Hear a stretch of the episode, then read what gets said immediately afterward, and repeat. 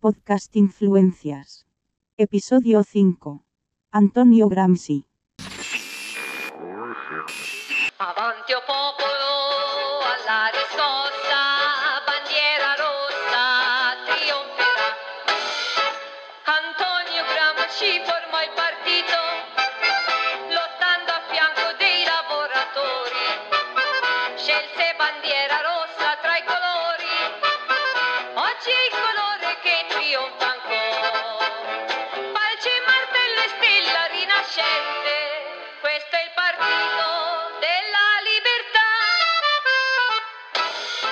La figura elegida para este episodio es la de uno de los intelectuales de izquierda más reconocidos por sus aportes a la praxis política y al pensamiento marxista, pero también para pensar tempranamente los modos en que se desarrollaban los procesos culturales y sociales del siglo XX.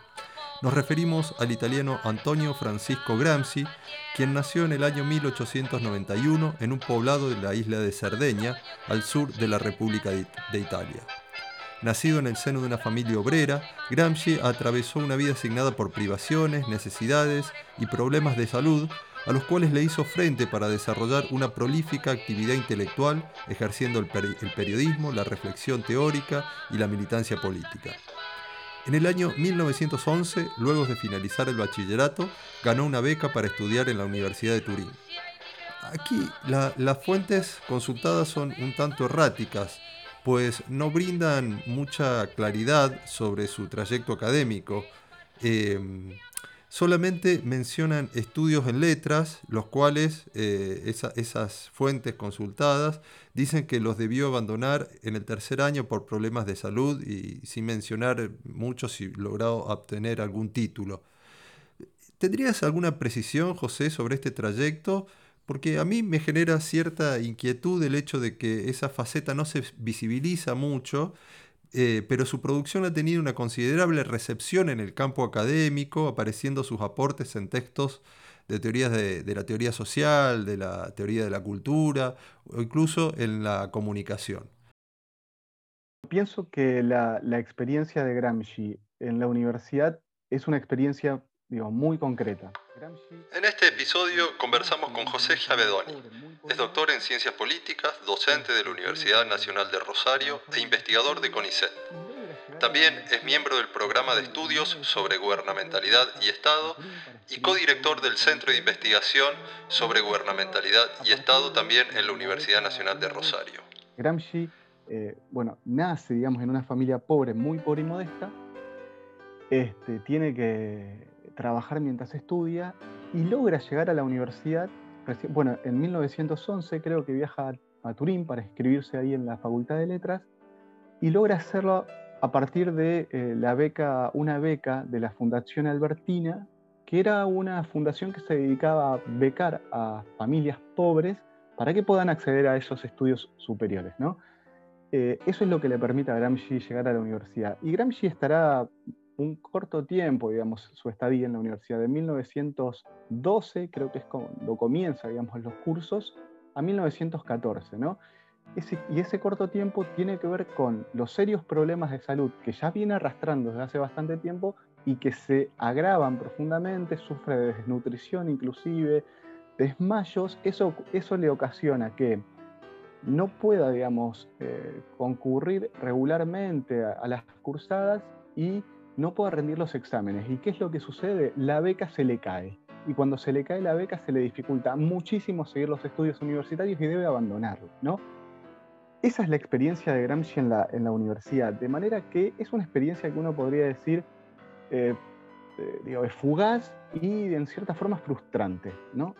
Y lo que entiendo que la gran producción de Gramsci en ese momento, es decir, en esa segunda década del siglo XX, está mucho más vinculada no a sus trabajos eh, en la universidad, que él se dedicó a estudiar lingüística sarda, glotología sarda, sino los trabajos dedicados eh, al ámbito de- del periodismo, ¿no? Él comienza, él comienza, digamos, una experiencia de- en un periódico este, de Cerdeña, pero es en esta segunda década del siglo XX donde participa en Il Grido del Popolo, que es un periódico socialista, Después también participa en el periódico del Partido Socialista Italiano que es Avanti y desde luego, digamos, hay que mencionar ya a finales de esta década, en 1919, la fundación junto con Togliatti y con Tasca de l'Ordine Nuovo, que será la tribuna de lanzamiento del Partido Comunista eh, Italiano. Lo que sí es, me parece fundamental cuando uno lee ya estos escritos tempranos del joven Gramsci, si se quiere, es el profundo vínculo que hay entre el pensamiento de Gramsci y los problemas y las tensiones de su tiempo. Estamos hablando de una Italia profundamente atravesada de las tensiones, de las contradicciones sociales. ¿no? Este, y el pensamiento gramsciano brota precisamente del conflicto real y concreto. Y esto no me parece menor, retomando aquí aquello que Perry Anderson este, trabaja en consideraciones sobre el marxismo occidental, que es reconocer en la figura de Gramsci, de Lukács y de Korsch las últimas figuras de un marxismo que eran expresión viva del vínculo entre la teoría y la práctica política, un marxismo con arraigo en las masas, entre las masas, ¿no? Digo esto porque, porque a partir de allí, ¿no? ellos serán las últimas figuras, a partir de allí el marxismo se va a recluir cada vez más en los institutos, en las universidades, comienza a hablar un lenguaje muy críptico, un lenguaje muy difícil, y se divorcia en gran medida de esa práctica política. Entonces, para volver a esto, es interesante poder recuperar la manera en que se produce cierto itinerario del pensamiento gramsciano a lo largo del siglo XX. Digo esto ¿por porque Gramsci es entonces expresión de ese marxismo que tenía puestos los pies en el barro, profundamente vinculado a la militancia y a la práctica política, y la traducción de Gramsci al castellano es una traducción que está profundamente vinculada también a la política. Es una traducción que viene de la mano del Partido Comunista Argentino en la década del 50, a partir de la centralidad de la figura de Héctor Agosti, que de 1958 a 1962 realizan la traducción de los intelectuales y la organización de la cultura, este, el materialismo histórico y la, eh, filosofía de Benedetto Croce, em, notas sobre Maquiavelo, la política del Estado moderno, este, y otro título más que no, recuerdo, es cierto que unos años antes Ernesto Sábato, una figura completamente ajena, digamos, a la tradición comunista, refiere fundamentalmente a las cartas desde la cárcel de Gramsci como una expresión literaria importante en una revista que se llamaba Realidad. Es cierto también que en 1953 la revista Sur, dirigida por Victorio Campo, este, con la participación de Borges, Bioy Casares, Machea, etc., también refieren a estas cartas de la cárcel, eh, desde la cárcel, pero fundamentalmente me parece que la introducción en Argentina de Gramsci viene de la mano del Partido Comunista. Y esto es un hecho fundamental y no menor porque este, indica que esa traducción viene de la mano de una organización política, ¿no? con todas las tensiones que eso implica, con todos los bemoles que ello tiene, porque se trata precisamente de una organización política que discute no tanto teoría, sino que lo que discute es poder, y entonces esa traducción gramsciana es más bien una traducción formando parte de un proyecto político y no tanto de un proyecto académico. De, es, todas esas tensiones y bemoles que eso produjo, digamos, que un partido político sea este, el, que impulsa, digamos, la lectura, la introducción de, Gramsci al castellano, es también lo que hace que una, un grupo, digamos, de eso salga del Partido Comunista, sea expulsado del Partido Comunista y sean los fundadores de la experiencia pasado y presente, ¿no? Entre ellos Aricó, Portantiero, entre otros, ¿no? Este, esto me parece que es también un dato relevante. ¿Por qué razón? Porque si bien pasado y presente uno no podría identificarlo con una experiencia estrictamente del orden de lo académico, porque no lo es, digamos, sí es cierto que uno podría enmarcarlo en una experiencia de la nueva izquierda que se estaba gestando y por lo tanto su vinculación con la experiencia política parece ser más difusa, o sea, no suscribe a un programa político específico, ¿no? también hay que considerar que hay una experiencia por parte del peronismo de base de recuperar a Gramsci a principios de la década del 70, en 1971. ¿no?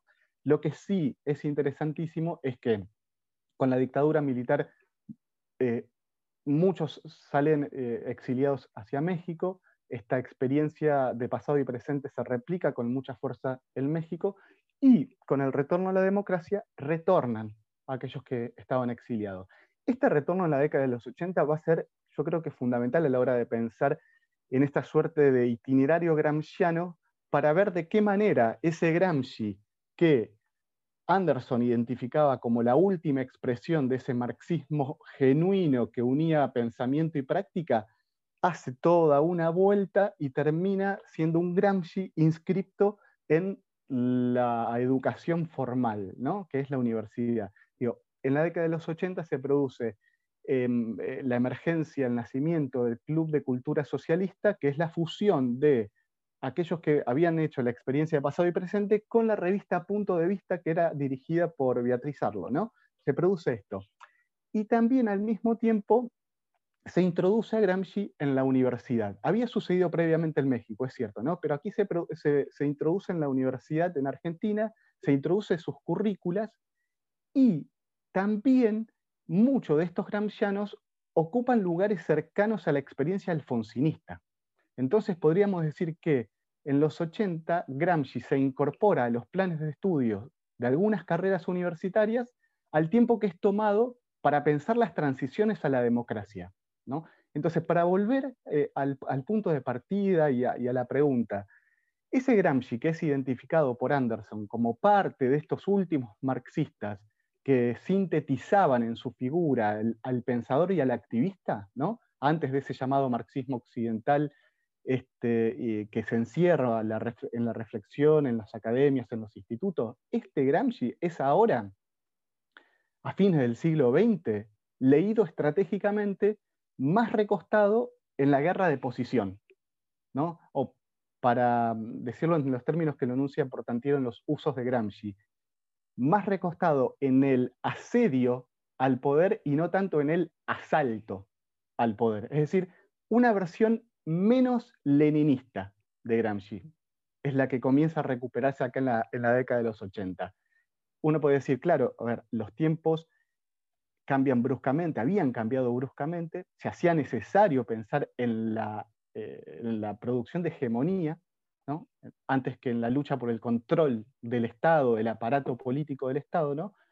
pero esto tiene un riesgo, ¿no? el riesgo que, que implica que aquella dimensión más, eh, más leninista, aquella dimensión más de asalto al poder, aquella dimensión más revolucionaria, quede soslayada y oculta por completo este, frente a esta otra más, este, más, más, más de corte tal, vez reformista, si se quiere. ¿no? Este, y entonces Gramsci termina constituyéndose en todo aquello que el propio, el propio Gramsci había criticado, ¿no? Por un lado la socialdemocracia y por otro lado la reforma, ¿no? Entonces, me parece que es interesante este rulo que implica pensar en aquel Gramsci como última exponente de ese marxismo este, genuino ligado a las masas y a la política, y esta recuperación a fines del siglo XX de un Gramsci mucho más ligado a pensar transiciones a la democracia, vinculados a la educación formal, este, y un poco más diluido y edulcorado.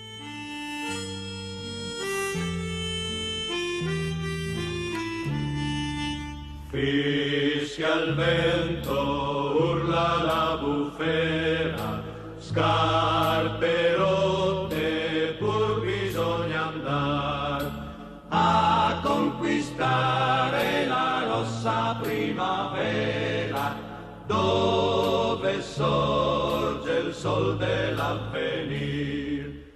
Gramsci recibe la, influencia de un intelectual, de Benedetto Croce, y de los socialistas, ¿no? de estos que, mencionaba hace un rato, de esas lecturas y de esos socialistas, que lo lleva bueno, a afiliarse al Partido Socialista en 1913 y en 1919 ya funda su, propio periódico, su propio órgano ¿no? de prensa que es de orden, el Ordine Nuevo, el Orden Nuevo, dirigido eh, al proletariado italiano. Eh, ya en 1921, con, sus compañeros, funda eh, sus camaradas el, el Partido Comunista Italiano e integra el Comité Central, participando como su representante en el Congreso de la Tercera Internacional realizada en Moscú. Luego, así resumidamente, ¿no? todo el, proceso ese, llega a ser diputado nacional en 1924, pero en 1925, con la llegada de Mussolini, eh, debió pasar a la clandestinidad a raíz de la campaña que impulsó contra el fascismo desde los artículos de su periódico. En 1926 finalmente es detenido por la policía fascista y es encarcelado. Este encierro, que dura 10 años, permite o, lo habilita para producir eh, su obra escrita, digamos, el legado escrito más, más relevante de Gramsci, compuesto por 32 volúmenes de casi 3.000 páginas, conocido como eh, Los cuadernos de la cárcel. Finalmente, Antonio Gramsci muere el 27 de abril de 1937 eh, en la clínica Quisisana de Roma debido a los terribles tratos recibidos en prisión, una semana después de haber recuperado su libertad.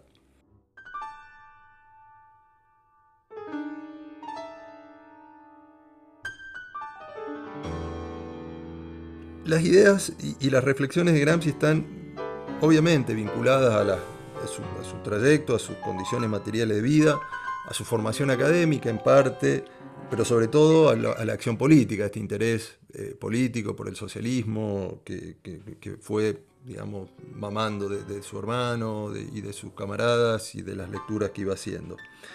Sin embargo, hay eh, hay un aspecto en el que me parece que se corre un poco del, pensamiento ortodoxo eh, marxista, eh, y propone como otra dinámica en el modo en que la sociedad capitalista dinamiza sus procesos de, dominación o pone en marcha sus procesos de dominación poniendo en un lugar más destacado a la cultura. ¿Cuáles serían un poco las lecturas fundamentales eh, en las que abrevó para dar cuenta de esas reflexiones sobre la política, pero sobre todo en relación eh, de la relación entre la cultura con la política y el lugar eh, que tiene la cultura en los procesos de articulación en el, capitalismo como parte de esa superestructura que el marxismo definía por encima de la, estructura económica, atendiendo sobre todo a la subsunción que ese pensamiento ortodoxo marxista le asignaba en su relación con la base económica. Em, bueno, esto, algo vos mencionaste, ¿no? Acerca de su interés por el nacionalismo, por los nacionalismos en, esta temprana, en este temprano escrito de, Gramsci, pero ¿cómo, comprendía él la cuestión de la cultura en esta dinámica política? Em, esa, esa, mención que hacías hace un momento de la idea de corrimiento, me parece que el corrimiento de la ortodoxia marxista, yo creo que es eh, bien importante para señalar una serie de acontecimientos, digamos, diferentes que alimentan esa, esa producción teórica. las influencias teóricas de Gramsci que mencionabas hace un momento, se completan, creo que es importante mencionarlo a esto, incluso Perry Anderson lo menciona en esos términos, por un lado Benedetto Croce, que es quien, en quien se forma, yo diría, en los primeros años de, en su formación este, universitaria, este, ahí toma algunas, algunas clases con Aníbal Pastore, que es quien lo introduce este, en, el pensamiento de Benedetto Croce, y por otro lado, Maquiavelo, ¿no? Y ahí, ah, ahí hay toda una discusión en torno a la cuestión Italia, ¿no? Desde Maquiavelo, o sea, desde el siglo XV eh, hacia, hacia acá me parece hay toda una discusión, digamos, Italia es, este, desde el siglo XV viene manifestando su intención de unificación y sin embargo es una de, los, de las regiones que más tardíamente se constituyen en Estado, se unifican, ¿no? recién a mediados del siglo XIX. Y precisamente eso es algo que a Gramsci le llama profundamente la tensión, ¿no? que aún siendo uno de los últimos estados en unificarse en Europa, no ha logrado constituir, esa me parece que es la gran preocupación gramsciana, no ha logrado constituir lo que él llama una voluntad nacional popular. ¿no? En, otros términos, había un dicho de mediados del siglo XX en Italia que, decía, hemos hecho Italia, finalmente hemos hecho Italia, ahora tenemos que hacer a los italianos. Bueno, esa preocupación de ahora tenemos que hacer a los italianos me parece que es una preocupación que atraviesa profundamente el pensamiento de Gramsci. Bueno, entonces, en función de esto, me parece que esa idea de corrimiento de la ortodoxia marxista es eh, central, es vertebral. En primer lugar, tenemos la Segunda Internacional como responsable de consolidar digamos, esa lectura ortodoxa y determinista del marxismo. Y en segundo lugar, dato también no menor, tenemos que se sucede esa primavera de los movimientos revolucionarios en la segunda década del siglo XX este, y en las primeras también años de la década del 20 en Europa, que alumbraban un futuro inmediato de máxima tensión en la lucha de clases. Y donde la revolución mundial aparecía como un, un hecho, digamos, no, no era un, solo un anhelo, sino que efectivamente se pensaba que la revolución estaba este, a la vuelta de la esquina. ¿no? Y lo que termina sucediendo de forma casi este, rápida es que todos estos movimientos revolucionarios se sofocan, ¿no? Son masacrados, son derrotados. ¿Y qué sigue a eso? El triunfo de Mussolini y la prédica que tienen las masas, en la clase trabajadora. ¿no? El sujeto que debía ser interpelado por el discurso marxista precisamente es interpelado por, por, por Mussolini. ¿no? Me parece que esos tres elementos son centrales a la hora de pensar la necesidad de Gramsci de darle espesor a toda esa discusión de esa suerte de heterodoxia del marxismo. ¿no? Entonces, tenemos eh, los escritos que empieza a publicar en el, en el, periódico El Orden Nuevo, ¿no? y hay un escrito que precisamente de mayo de 1919 que se llama La Internacional Comunista, donde acusa, digamos, ahí a la Segunda Internacional, al papel degradado de la Segunda Internacional, ¿no? Este, los empieza, digamos, a, acusar de socialdemócratas, y esa acusación es una acusación que cada vez más este, se torna este, con una fortísima valoración negativa. Respecto a la, a los movimientos revolucionarios de Europa teníamos bueno, la Revolución de Octubre del 17, la Revolución Alemana del 19, la toma de fábricas y el bienio rojo, ahí en el norte, justamente en Turín, digamos, ¿no? Tenemos la experiencia de la República de los Consejos en Hungría, donde Lukács es uno de los integrantes, digamos, este, participa activamente en ello. Bueno, ¿no? Y, finalmente tenemos este, la derrota, digamos, de, eso, de todo ese conjunto de movimientos revolucionarios y tenemos la marcha sobre Roma de Mussolini, ¿no? Digo, esto no puede pasar desapercibido este, para, para un Gramsci que está profundamente preocupado por los problemas de su tiempo, ¿no? Entonces, diría que incluso parte de esa discusión con el economicismo se encuentra en el importante lugar que le asigna a la cultura al momento de la lucha revolucionaria y la construcción de la sociedad comunista, porque para Gramsci, en función de lo que hemos rápidamente mencionado, la revolución es un proceso largo y en gran parte, no exclusivamente, digamos, pero en gran parte eh, tiene un carácter fundamentalmente cultural esto quiere decir, además de reorganizar el modo de producción, de destruir el aparato estatal de la burguesía, es imprescindible transformar totalmente las visiones del mundo, imponer, construir nuevas visiones y principios. Por eso menciona que hay que perder la costumbre y dejar de concebir em, la cultura como saber enciclopédico en el cual el hombre no se contempla más que bajo la forma de un recipiente que hay que rellenar y apuntalar con datos. La cultura es una cosa muy distinta para Gramsci, es organización, disciplina, apoderamiento de la personalidad propia, conquista de una superior conciencia por la cual se llega a comprender el valor histórico que uno tiene y que la clase tiene. ¿no? Entonces, me parece que esa gran importancia que Gramsci le presta a la cuestión de la cultura y de los restantes elementos, más allá de las contradicciones estructurales y económicas, está profundamente arraigado a todos los procesos históricos che sta vivendo. Odio gli indifferenti. Credo che vivere vuol dire parteggiare, essere partigiani. Chi vive veramente non può non essere cittadino e parteggiare. L'indifferenza è parassitismo è vigliaccheria, non è vita. Perciò odio gli indifferenti. L'indifferenza è il peso morto della storia. L'indifferenza opera potentemente nella storia. Opera passivamente, ma opera. Ciò che succede, il male che si abbatte su tutti, non è tanto dovuto all'iniziativa di quei pochi che operano, quanto all'indifferenza, all'assenteismo dei molti. Ciò che avviene non avviene tanto perché alcuni vogliono che avvenga, quanto perché la massa degli uomini abdica alla sua volontà. Lascia fare. Lascia aggruppare tutti quei nodi che poi solo la spada potrà tagliare.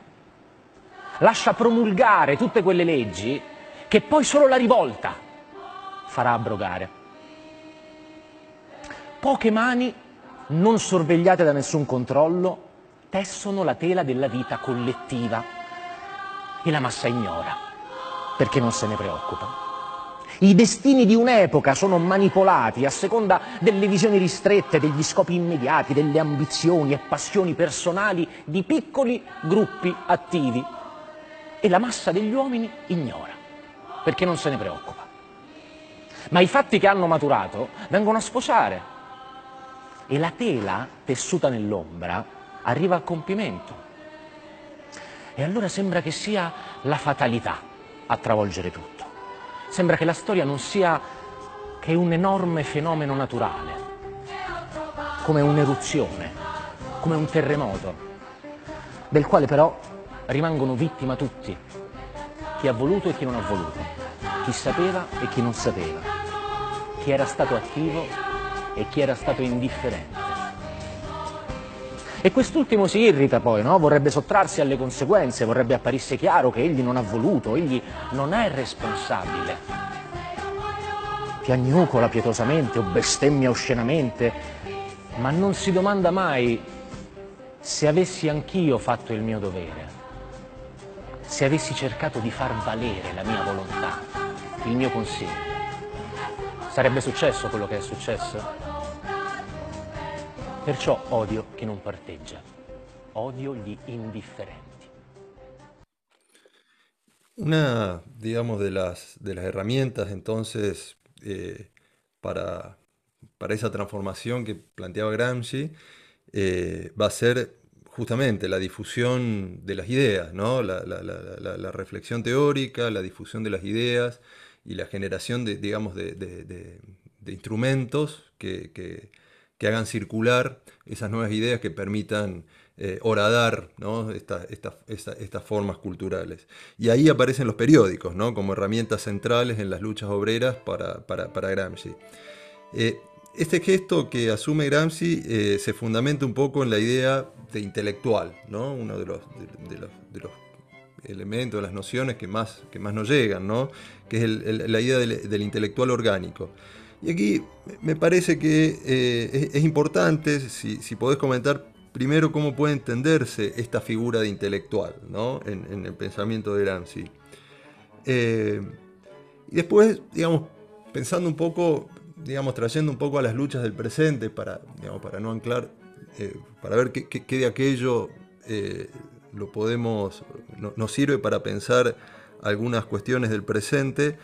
Si se te ocurre alguna reflexión ¿no? E- en torno a esta labor del intelectual en la actualidad, a partir de esta transformación que, señala ¿no? Bifo Berardi ¿no? en torno a, la constitución o a la esta mutación que hace el intelectual hacia, el cognitariado, ¿no? transformándose en, en- en- en- en un- en una forma de, en, una, digamos, no en ese, en ese intelectual eh, que piensa en, la- emancipación, sino digamos, un, un- intelectual que está alienado en el, mismo, en el, mismo sistema. ¿De, qué manera podés pensar es que, se reconfiguran las luchas del presente a partir de esta mutación que en la figura del intelectual es provocada por, el, por lo que se denomina un poco el capitalismo del conocimiento? ¿no? Yo creo que el marxismo desde sus inicios ha reconocido un estrecho eh, vínculo entre la política y el saber. ¿no? Marx, Engels, eh, el propio Lenin, ¿no? ahí en el quehacer, cuando menciona que eh, no hay mejor práctica revolucionaria que una buena teoría revolucionaria, este, el propio Lukács, etcétera, etcétera. ¿no? Gramsci, desde luego, es uno de los que mayor importancia le prestó este, a la idea de, intelectual y por lo tanto ocupa esto un lugar central en sus reflexiones. Ahora bien, yo creo que es una noción compleja, es una noción compleja. Gramsci al, comienzo de, sus notas, de, la parte del cuaderno está dedicado a los intelectuales y a la organización de la cultura, dice algo muy interesante. ¿no? Cada grupo social crea sus intelectuales, ¿no? El empresario capitalista crea junto a él al técnico industrial, al especialista en economía política, al organizador de una nueva cultura, ¿no? de un nuevo derecho, etcétera, etcétera. ¿no?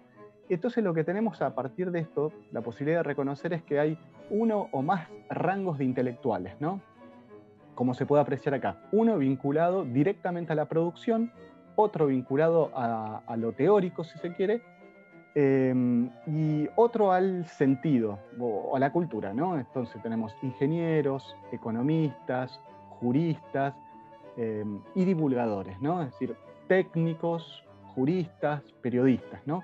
Que tienen la importantísima tarea de transformar esas visiones del mundo que son propias de una clase en visiones generales a todas las clases, es decir, naturalizar sus principios, sus valores, sus creencias logrando que las clases subalternas adopten como propias, es decir, que ese grupo, esa clase eh, dominante logre la dirección moral, cultural y política de toda la sociedad, que en otros términos es lo que Gramsci denominará como hegemonía. ¿no?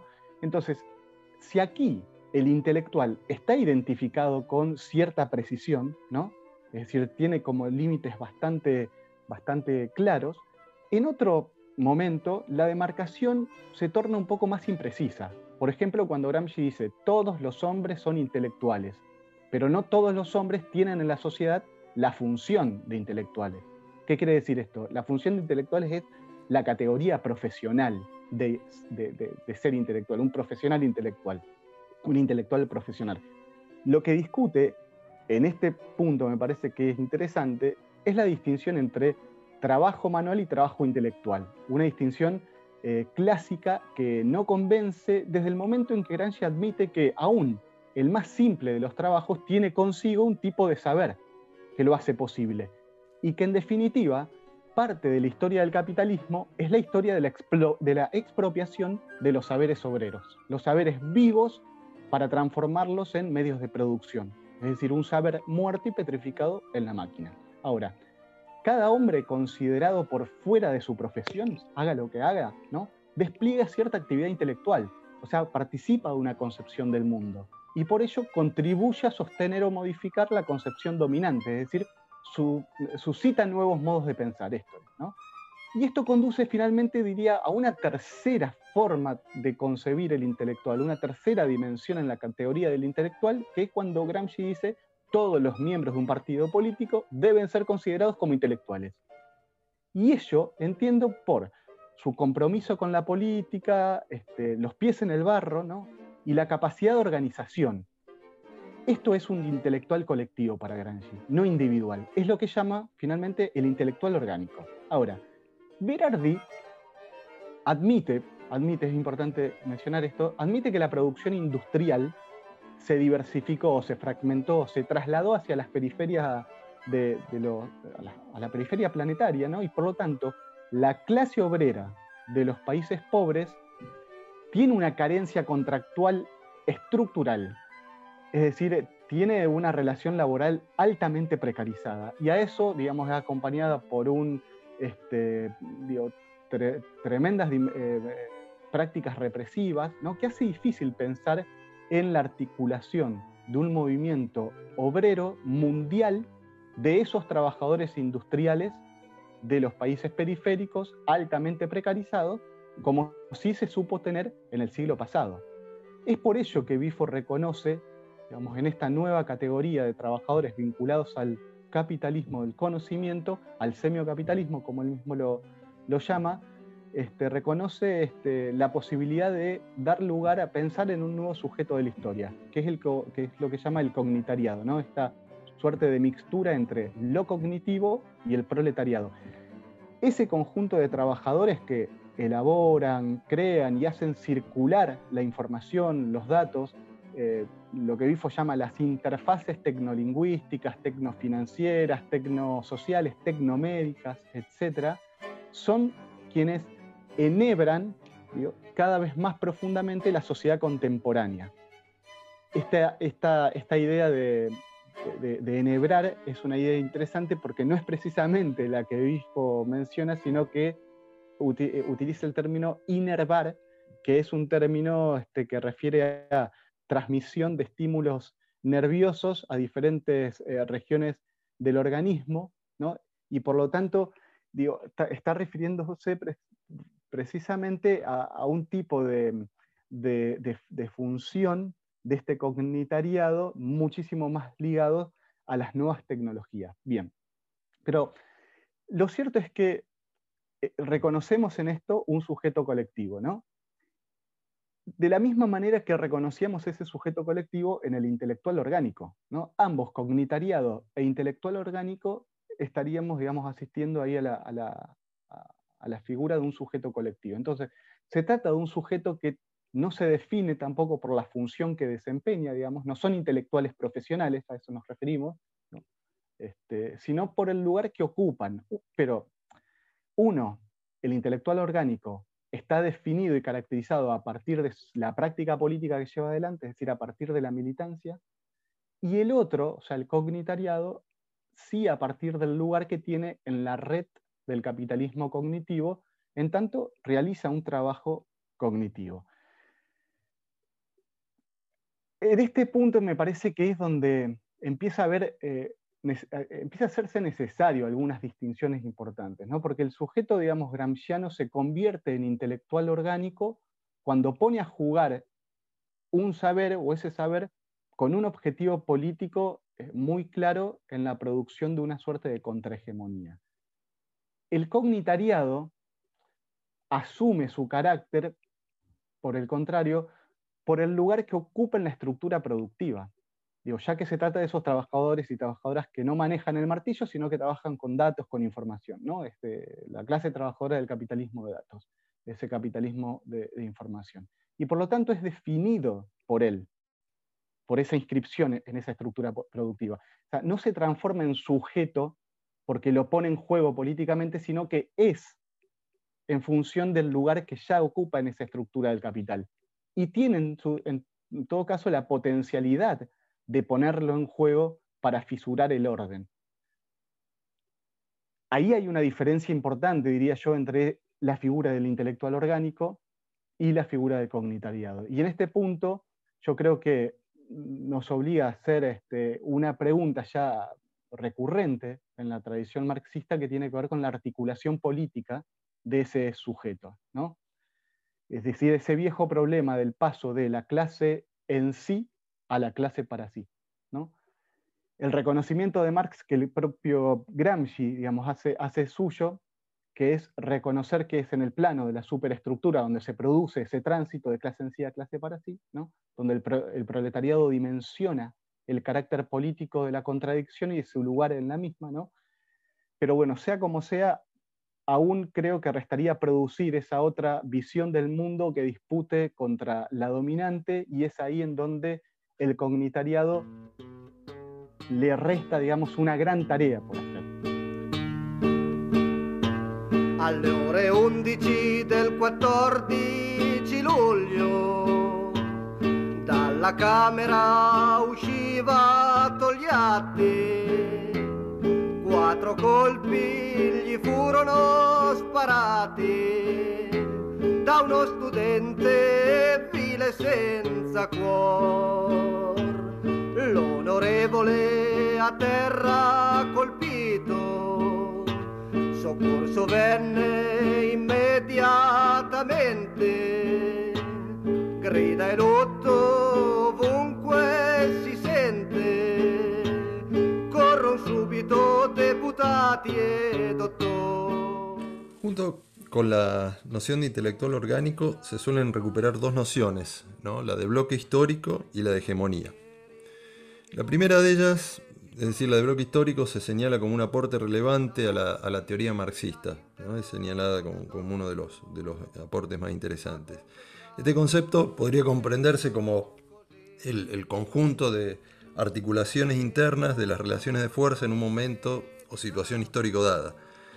Pero, pero yendo un poquito más al concepto, ¿cómo conseguía esta idea Gramsci o qué relevancia podía atribuirle al bloque histórico en aquel momento de los debates en torno a la, lucha obrera?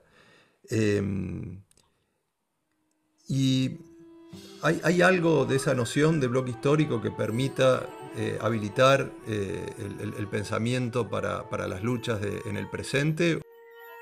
Bueno, en primer lugar es una categoría que trabaja Gramsci durante su encierro y esto es importante retenerlo porque eh, se comprende a partir de la derrota del movimiento revolucionario en Europa y por otro lado a partir de la experiencia del fascismo. La categoría de bloque histórico es una categoría central del pensamiento gramsciano, eh, en la medida en que creo que es el modo de comprender en su totalidad la relación dialéctica entre estructura y superestructura. No como dos esferas separadas, sino como un todo, el de la base económica y el modo de producción, y el de la dimensión es compleja este, y contradictoria, compuesta por lo político, lo jurídico, lo ideológico, lo cultural pero que esto último, ¿no? la superestructura jurídico-político-cultural, no es pensada como un mero reflejo de las relaciones eh, y de la dominación que se produce en esa otra esfera que es la económica. ¿no? De esta manera, digamos, la superestructura expresa las relaciones de producción, pero al ser dotada por Gramsci de una mm, suerte de, autonomía, este, de entidad propia, posee capacidad de incidir sobre aquella dimensión estructural. Y acá aparece una crítica al determinismo económico, al mecanicismo propio de la Segunda Internacional. Tanto Marx como Engels eran sumamente conscientes de la complejidad de la superestructura como para considerarla un mero reflejo, un epifenómeno de la estructura. ¿no? Lo político, lo religioso, lo filosófico, lo cultural, el derecho hunden profundamente sus raíces en las condiciones materiales de existencia y por lo tanto eran muy conscientes de la importancia que adquiría digamos, la superestructura. El bloque histórico entonces se encuentra conformado por la estructura y la superestructura, las fuerzas materiales que son el contenido y las ideologías que es la forma. ¿no? Una distinción que para Gramsci es meramente didáctica porque las fuerzas materiales no serían concebibles eh, históricamente, no, sin forma, y las ideologías serían una fantasía individual sin esas fuerzas materiales. Entonces se puede advertir a partir de ello esa relación dialéctica entre estructura y superestructura, contenido, forma, materia e ideas. ¿no? La importancia de la superestructura, desvalorizada por las lecturas economicistas, mecanicistas, no hace negar en Gramsci la primacía de la base material, pero sí le permite reconocer la centralidad del momento superestructural, ¿no? sin el cual no hay posibilidad de pensar aquella base estructural. El bloque histórico es el modo en que Gramsci entonces piensa la unidad de esas dos dimensiones y es el modo en que piensa la estructura de dominación en nuestras sociedades. Hasta podríamos decir que el bloque histórico es lo que condensa la totalidad del pensamiento gramsciano. Ni la sociedad civil es pura relaciones materiales de producción, ni la superestructura es pura dominación política coercitiva. O sea, no se puede pensar el orden social y la dominación de clase en nuestras sociedades sin el rol desempeñado por la sociedad civil y las organizaciones que la componen. El lugar donde se construyen los consensos, se producen las visiones del mundo, se crean los valores y los principios que empaparán una determinada forma de comprensión del mundo. La iglesia, los sindicatos, la escuela, las universidades, las ONG, los think tanks, las fundaciones, los medios de comunicación, etcétera, etcétera, etcétera. Es decir, las trincheras que se encargarán de legitimar, de naturalizar el orden de cosas existente, de aceptar el lugar que el orden de la dominación nos ha asignado, ¿no? y de hacer de los intereses de la clase dominante intereses del conjunto de la sociedad. Dicho esto, eh, estamos obligados a interrogarnos sobre la capacidad heurística de ese conjunto de categorías, ¿no? entre ellos digo bloque histórico, para pensar nuestro propio presente. ¿no? Y lo que es importante señalar es que su filosofía de la praxis, esa idea fuerte de filosofía de la praxis, era entendida como, por un lado, la filosofía como el conocimiento de lo que existe y la praxis como la creación de lo que aún no existe. Por lo tanto, no se trata de herramientas que pretendan solo comprender el mundo, sino transformarlo. Esto es la tesis 11 de, Marx sobre Feuerbach, está acá presente, ¿no? Por lo tanto, no se trata, digamos, de instancias separadas. Primero conocer para luego transformar, este, sino que el conocimiento es conocimiento que se produce en la acción. Ese enriquecimiento del marxismo que hace Gramsci se da a partir de la praxis. En otras palabras, categorías de comprensión y estrategias de transformación van de la mano. Entonces, frente a la pregunta sobre la vigencia de Gramsci para comprender nuestras sociedades del presente, la respuesta sería sí, correcto, sigue siendo vigente, pero cuidado también porque esta aceptación de su vigencia puede esconder una suerte de despolitización. Es decir, acepten al pensador, olviden al comunista. ¿no? no se puede comprender si no se tiene los pies en el barro, si no se reconoce un problema y si no hay un ánimo terapéutico sobre el mismo, en términos de Canguilhem. Es decir, un ánimo de resolver ese problema, que en términos gramscianos sería transformar la sociedad, es decir, la revolución.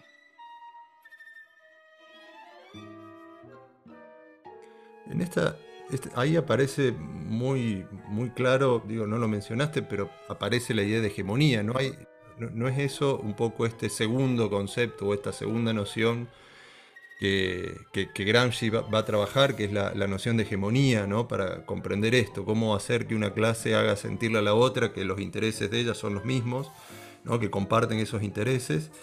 Em, y una noción que, no es propia de Gramsci, que aparecía también en, Lenin, ¿no? Hay, otras menciones a la idea de hegemonía, ya era trabajada por, el, marxismo, eh, por, el marxismo revolucionario. Eh, pero ¿hay alguna significación particular que le va a dar a Gramsci a esa, idea de, hegemonía? Em, y, cómo de pronto eso también aparece en, el, plano, en la reflexión teórica, ¿no? Cómo, esa noción pasa de la, praxis política también para pensar un conjunto de, de, procesos en términos también teórico-académico, ¿no? A ver, la noción de hegemonía es una noción eh, central en Gramsci, pero muy bien decís, tiene una historia, una historia larga. Es súper interesante para eso el libro de Perry Anderson, Las antinomias de Gramsci, en donde ahí realiza un poco esa, esa reconstrucción histórica.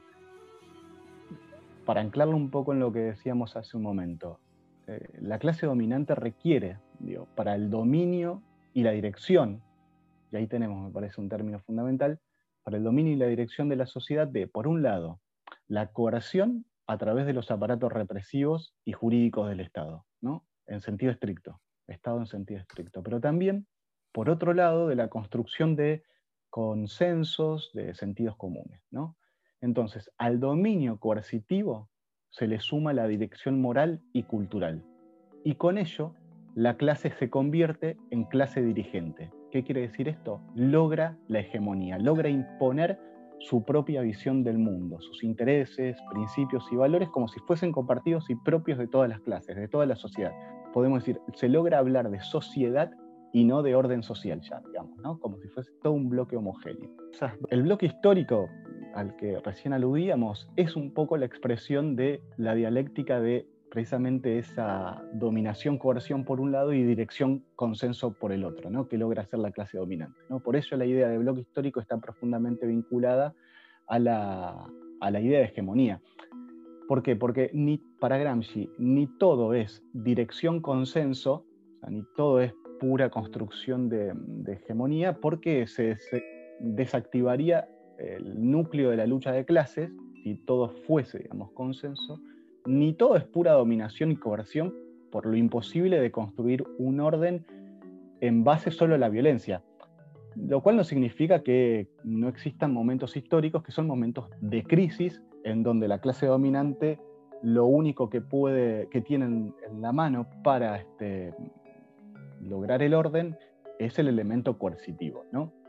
Ahora, a la hora de pensar, ¿desde qué momento uno podría identificar eh, la noción de hegemonía y cuáles son los términos con los que Gramsci está pensándola? Yo creo que ahí hay dos, em, dos oposiciones propias del pensamiento gramsciano que nos puede ayudar a, pensar un poco esto. Por un lado, la oposición guerra de maniobras, guerra de posición, y por otro lado, la oposición Oriente y Occidente. ¿no? Por guerra de maniobras, eh, Gramsci entiende que aquel movimiento que ataca frontalmente al enemigo, ¿no? con el fin de debilitarlo y de derrotarlo en un solo o en muy pocos golpes. ¿no? Ahora, para que llevar adelante este movimiento y hacerlo de forma exitosa, deben existir toda una serie de presupuestos. Y uno de ellos tiene que, que ver con que la fuerza del enemigo se encuentre concentrada en ese lugar, el enemigo sea todo eso que muestra y que por lo tanto un golpe bien asestado hará caer todo el edificio completo de la dominación. Ocurre que este tipo de lenguaje militar adaptado a la política implica pensar en qué? En el famoso asalto al palacio, ¿no? al salto al poder, como el lugar de concentración del poder en tanto guerra de maniobras, ¿no? que en un solo movimiento se lograría desmoronar la estructura de dominación. Pero para que este movimiento sea exitoso se requiere de un tipo de sociedad cuya sociedad civil sea débil, sin mucha densidad, y que el Estado lo sea todo prácticamente. ¿no? Eso es lo que encuentra Gramsci en las sociedades de Oriente. Y es lo que hizo exitosa la Revolución Rusa de 1917. No solo la organización y eh, la voluntad de los bolcheviques, sino la lectura atenta de las condiciones estratégicas adecuadas en función de, de esas, de esas condiciones. Gramsci dice que en Oriente el Estado era todo y la sociedad civil muy primitiva y gelatinosa, de manera que, asestado el golpe contra el Estado, tomado el Palacio de Invierno, detrás de este, detrás del Estado, no se encontraba prácticamente eh, nada. Ninguna estructura, ninguna trinchera, ningún relevo de aquel poder del Estado, ¿no? Se desmoronó todo. Sin embargo, Occidente dio muestras, y ¿qué muestras le da la, la, los fracasos de la, Revolución Europea de, esas primeras décadas del siglo XX. Occidente dio muestras de contar con una sociedad civil muchísimo más robustas, ¿no? y en donde el Estado aparece como una trinchera avanzada, pero detrás de este se encuentra una robusta cadena de una malla, una red de fortificaciones. La sociedad civil y sus instituciones, sus organizaciones, su cultura, su ideología, y esto hace necesario cambiar el movimiento, pasar de la guerra de maniobra a la guerra de posición. ¿Y qué implica esto?